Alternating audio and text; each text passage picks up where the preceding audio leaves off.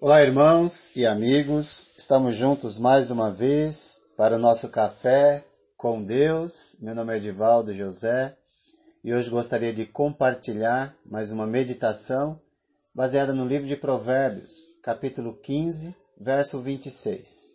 Assim diz a palavra do Senhor. O Senhor detesta os pensamentos dos maus, mas se agrada de palavras ditas sem maldade. Será que é difícil de compreender essa palavra? Creio que não. Mas alguns seres humanos que não querem fazer o mínimo esforço para real realizar mudanças em sua vida, simplesmente dizem: a Bíblia é difícil demais de entender. Pergunto: será?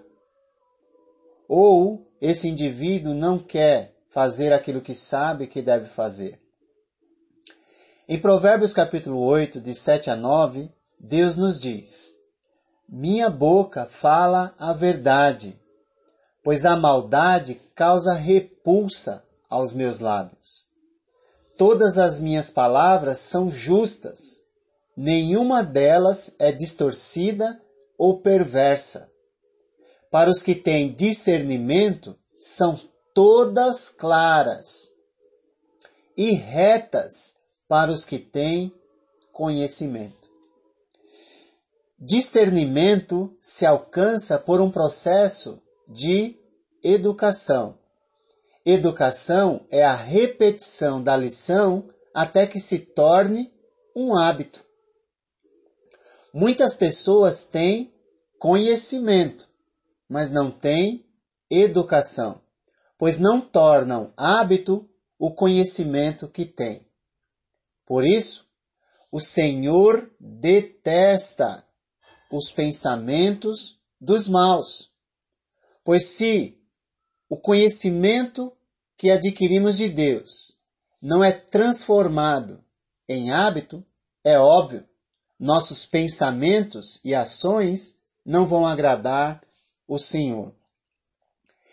Isso implica o fato de Deus dizer que detesta o pensamento dos maus, isso implica em abandono do que é correto, verdadeiro, para planejar situações que beneficiam a si próprio.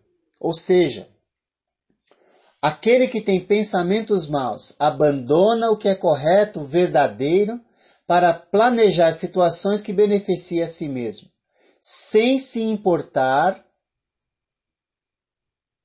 com se seus planos eles vão causar mal ao próximo.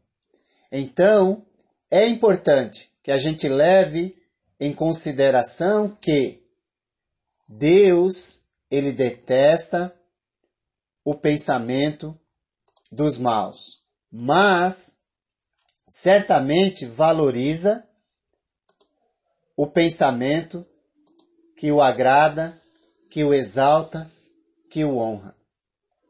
Então, o Senhor detesta ele tem repulsa pelo mal.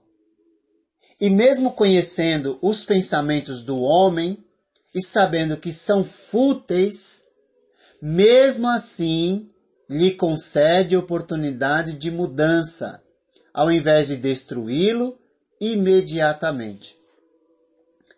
Imagine se Deus fosse agir conosco conforme a nossa tolice e pensamentos maus?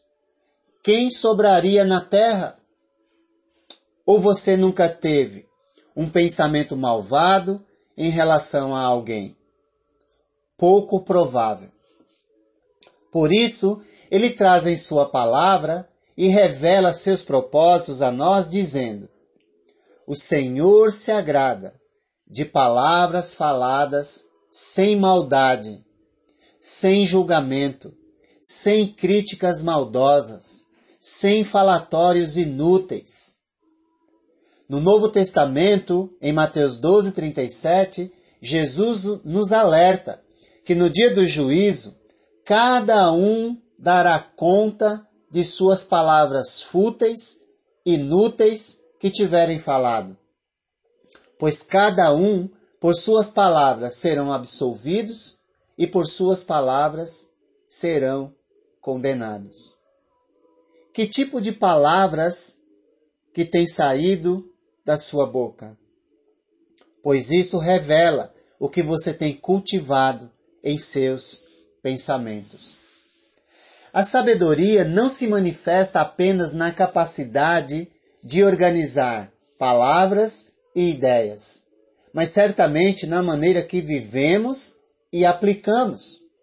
Por isso, no livro de Provérbios diz que quando encontramos a sabedoria, certamente haverá futuro para você e a sua esperança não vai decepcioná-lo.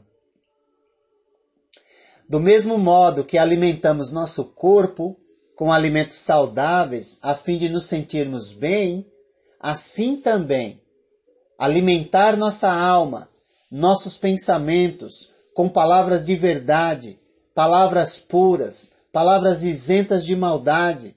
Tudo isso alimenta a nossa alma e nos dá esperança e satisfação em Deus, tanto de um futuro quanto de mudança na vida daquele que nos perturba com sua maldade e seus pensamentos maus. E ao invés de reagirmos contra, meditamos e agimos de acordo com o que Deus espera.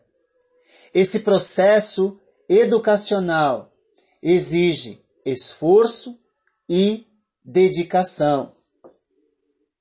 No Salmo 37, verso 37, Deus nos diz: Considere o íntegro, observe o justo. Há futuro para o homem de paz. Nisso devemos nos apegar para vencer as dificuldades, para vencer as palavras opositoras, para que nós não caiamos na armadilha de ser igual àquele que nos ofende ou que fala palavras torpes. Deus tem planos para nós de nos dar esperança e um futuro, mas jamais poderemos abandonar o processo educacional que Ele colocou para nos ajudar.